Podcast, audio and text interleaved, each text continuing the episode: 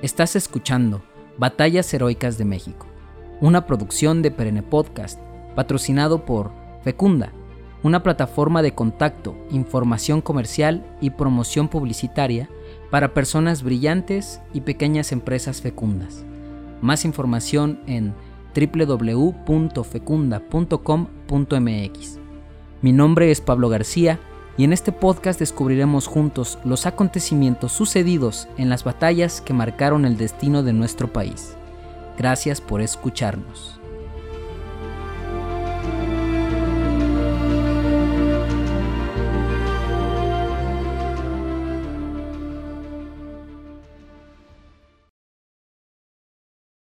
El sitio de Cuautla. La Nueva España está temblando. El recién levantamiento de armas en septiembre de 1810 por parte de Miguel Hidalgo mantiene dentro del territorio un sueño vivo llamado independencia. Este sueño, que ya no parece tan lejano, está costando una guerra que sacude fuertemente al territorio y los enfrentamientos entre realistas e insurgentes son cada vez más comunes y sangrientos. Los insurgentes tienen bajo su poder las ciudades de Guanajuato, Valladolid y Toluca, sin embargo, las tropas del general realista Félix María Calleja logran una victoria bastante importante en Aculco. En medio de toda esta tempestad, el ex sacerdote y ahora general insurgente José María Morelos y Pavón se moviliza con su ejército en el centro del territorio, causando varios estragos a las tropas realistas. El ejército de Morelos era el resultado de una intensa e inteligente labor de organización, si consideramos que quien lo organizó era completamente ajeno a la actividad militar. En realidad, muchas de sus victorias tienen su explicación en esta magnífica ordenación. Morelos antes de ser cura había trabajado como arriero y gracias a este trabajo conocía perfectamente las provincias de Michoacán, Guanajuato y México. Había vivido una vida de completa acción, en contacto con la naturaleza y en comercio constante e íntimo con los hombres de lucha. Muy probablemente Morelos logró desarrollar en estos tiempos la fortaleza, serenidad, astucia y el don para elegir a sus colaboradores que tanto lo caracterizó. En lugar de buscar multitudes que quisieran seguirlo en su empresa, buscaba a los personajes más representativos de cada región para que ellos, con mejor conocimiento, eligiesen a los más aptos para la lucha.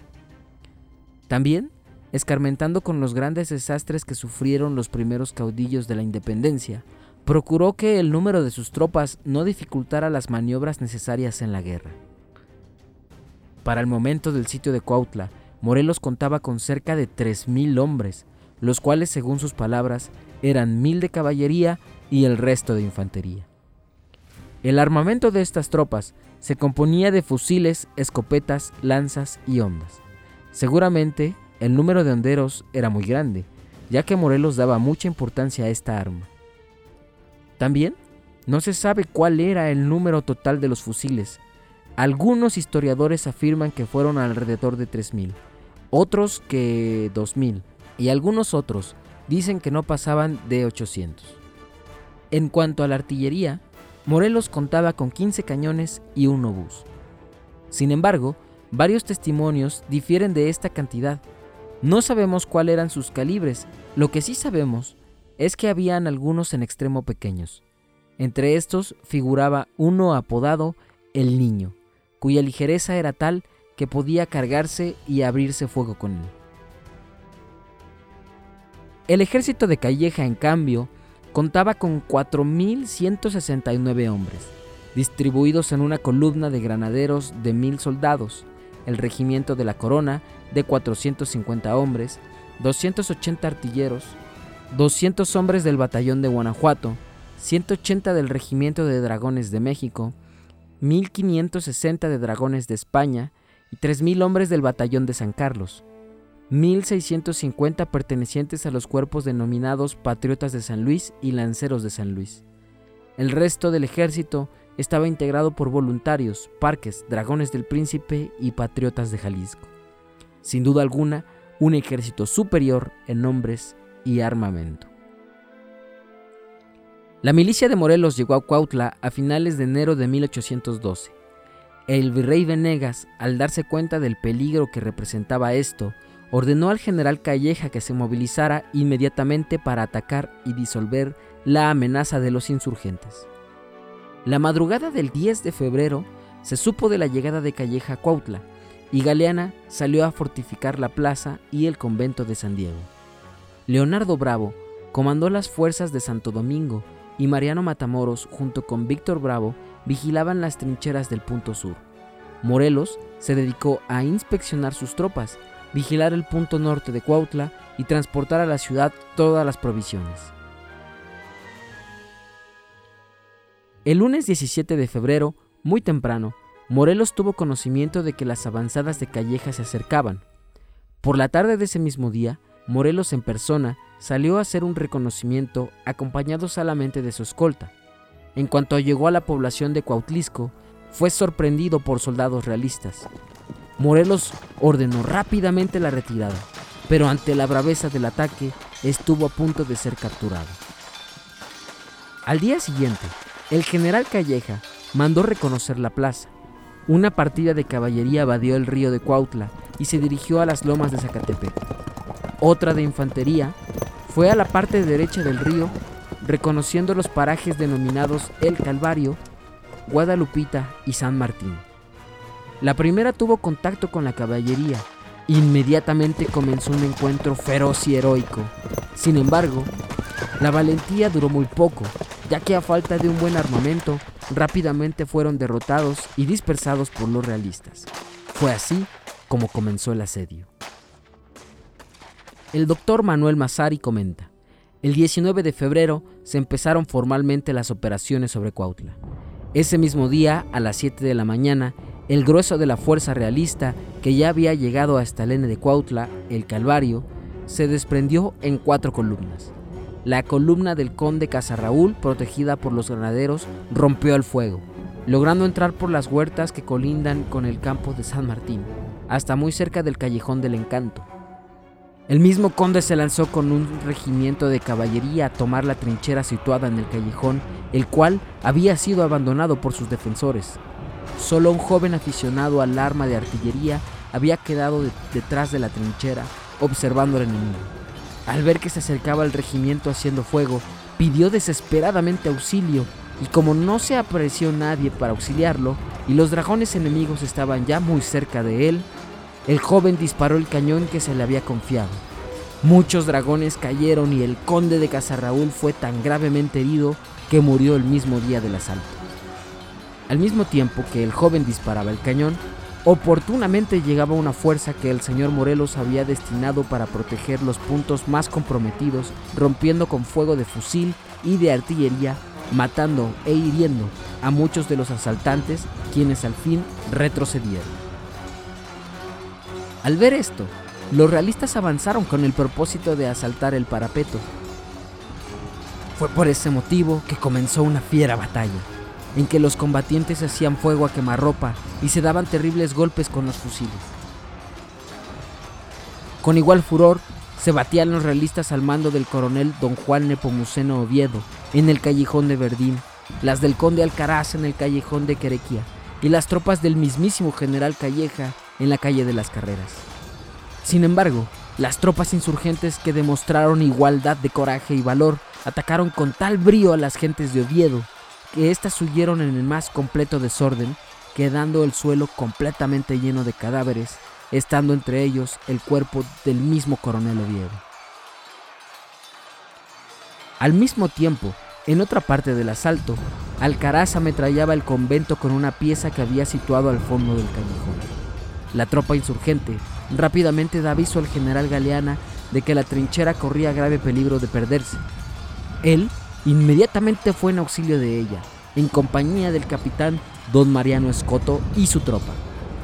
Al llegar a la plaza, el general insurgente escuchó a un oficial realista decir a los combatientes que encabezaba, ¡Adentro! ¡Que la trinchera es nuestra! El general, sin dudarlo, le disparó un escopetazo al pecho del oficial gritándole, esto es lo tuyo, matándolo en el auto. En medio del fragor del combate, Escoto logró escuchar los gritos de algunos de los soldados, avisando desde la torre del convento que había sido derribada a cañonazos una parte de la pared de este. Escoto corrió rápidamente con algunos soldados y entrando al convento, inmediatamente realizaron mortíferas descargas sobre las fuerzas enemigas, quienes salieron despavoridas del patio, llevándose herido al conde Alcaraz. Picacho cuenta. El general Calleja se encontraba en la calle de las carreras dirigiendo el ataque por aquel rumbo. Ordenó a sus feroces que se abrieran paso por las manzanas 1, 2 y 3 para que abrieran las fortificaciones establecidas en el callejón de Boyás y en las calles de Catalán y El Temor. Los realistas que llegaron a la número 1 hicieron fuego sobre las trincheras del callejón de Páez, defendida por el valiente capitán Boyás, a quien una bala de cañón le desprendió la cabeza como si le hubieran guillotinado. Entraron otras compañías enemigas a la número 2, matando a varios vecinos indefensos. Entraron a la manzana 4 con el fin de asaltar por el flanco la trinchera de la actual calle Catalán. Advertidos de aquella invasión, sus bravos defensores se dividieron en dos grupos. Uno hizo frente desde el corredor de una casa a los invasores y otro descargó una lluvia de metralla sobre una columna que avanzaba por la calle de las víctimas. Al mismo tiempo, la batería que mandó situar Calleja en las manzanas 2 y 3 hacían fuego de poniente a oriente cayendo los proyectiles sobre los realistas que se encontraban en la número 4. Estos se figuraron que los insurgentes los atacaban por el frente y la retaguardia. El espanto se apoderó de todos los asaltantes y echaron a correr hacia la tarjeta. Durante este asalto, las tropas realistas asesinaron a cuanta familia inocente se le pusieron frente. Picacho continúa diciendo, varias familias indígenas del pueblo de Tetelcingo Huyendo del ejército de Calleja, se establecieron en un corral e improvisaron humildes chozas de hoja seca para guarnecerse de la intemperie.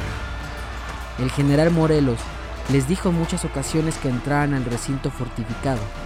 Sin embargo, estos no quisieron porque confiaban que el enemigo no llegaría a tan funesto lugar. Grave error. Multitudes de soldados realistas entraron al corral a bayoneta calada como si hubieran ido a tomarlo por asalto. Aquellos soldados no dejaron a nadie Los ataques del general Calleja no cesaban y al ver este, el cadáver de un oficial ardió en cólera e inmediatamente mandó que redoblase la impetuosidad del ataque. Seguidamente de esta orden, le informaron que sus tropas habían sido rechazadas y que éstas se encontraban en completa retirada con grandes daños y pérdidas. Calleja, sin dar crédito a lo que estaba pasando, mandó suspender inmediatamente el ataque y emprendió con sus tropas la retirada por la calle de Tequipán. Cuando el virrey Venegas se enteró de la derrota de Calleja, ordenó inmediatamente al brigadier Siriaco de Llano, jefe del ejército del sur, que se incorporase al ejército de Calleja y se pusiera a sus órdenes. Al amanecer del 24, ya no dispuso de un ataque al mando de Andrade. Bajaron dos columnas de soldados reforzadas con dos cañones. Sin embargo, este nuevo intento de parte de los realistas también fue rechazado. El general, frustrado por todos los ataques rechazados, se dispuso a tomar la ciudad costara lo que costara, y una vez reunidos los batallones necesarios, comenzó a rodear Cuautla. En las lomas de Zacatepec se asentó Siriaco de Llano. Los batallones de Asturias y Lovera cuidaban la ciudad, sobre el barranco de Agua Hedionda. Morelos, por su parte, no se quedó sin hacer nada. Fortificó la hacienda de Buenavista y el terreno conocido como el Platanar, comúnmente asediado por los españoles. Entre el primero y el 9 de marzo, Galeana fue acorralado en el Platanar por Llano, hasta que el día 10 logró vencer a los invasores en Zacatepec. Ese mismo día comenzó un bombardeo tras el cual ya no estuvo a punto de entrar en la ciudad, pero Nicolás Bravo y sus tropas heroicamente lo detuvo, al tiempo que Matamoros logró escapar del sitio. Tras varios meses de resistencia, el ejército insurgente se encontraba cansado y hambriento. Poco a poco las provisiones comenzaron a escasear. Morelos para poder satisfacer las necesidades de sus tropas, se había visto obligado a decomisar el maíz del diezmo de la iglesia. Sin embargo, y pese a todo, los sitiados continuaban hostilizando sin tregua al enemigo y estaban resueltos a no rendirse ni darse ni salirse de la plaza. En medio de todo este caos surge una esperanza, un plan muy arriesgado. Matamoros y sus hombres tenían que llegar a Toluca, donde López Rayón podía abastecerlos de las provisiones que el ejército insurgente tanto necesitaba. Después de un par de maniobras, Matamoros heroicamente logra romper el cerco y milagrosamente puede llegar a Toluca. Sin embargo, y para mala suerte de los insurgentes, en el camino de regreso es emboscado, frustrando así la entrega de alimentos y armas a Morelos y sus hombres. La incertidumbre de qué pasará en Cuautla va en aumento. La derrota de las fuerzas de Matamoros no engendró en el ejército realista la menor esperanza de que la plaza fuera a rendirse.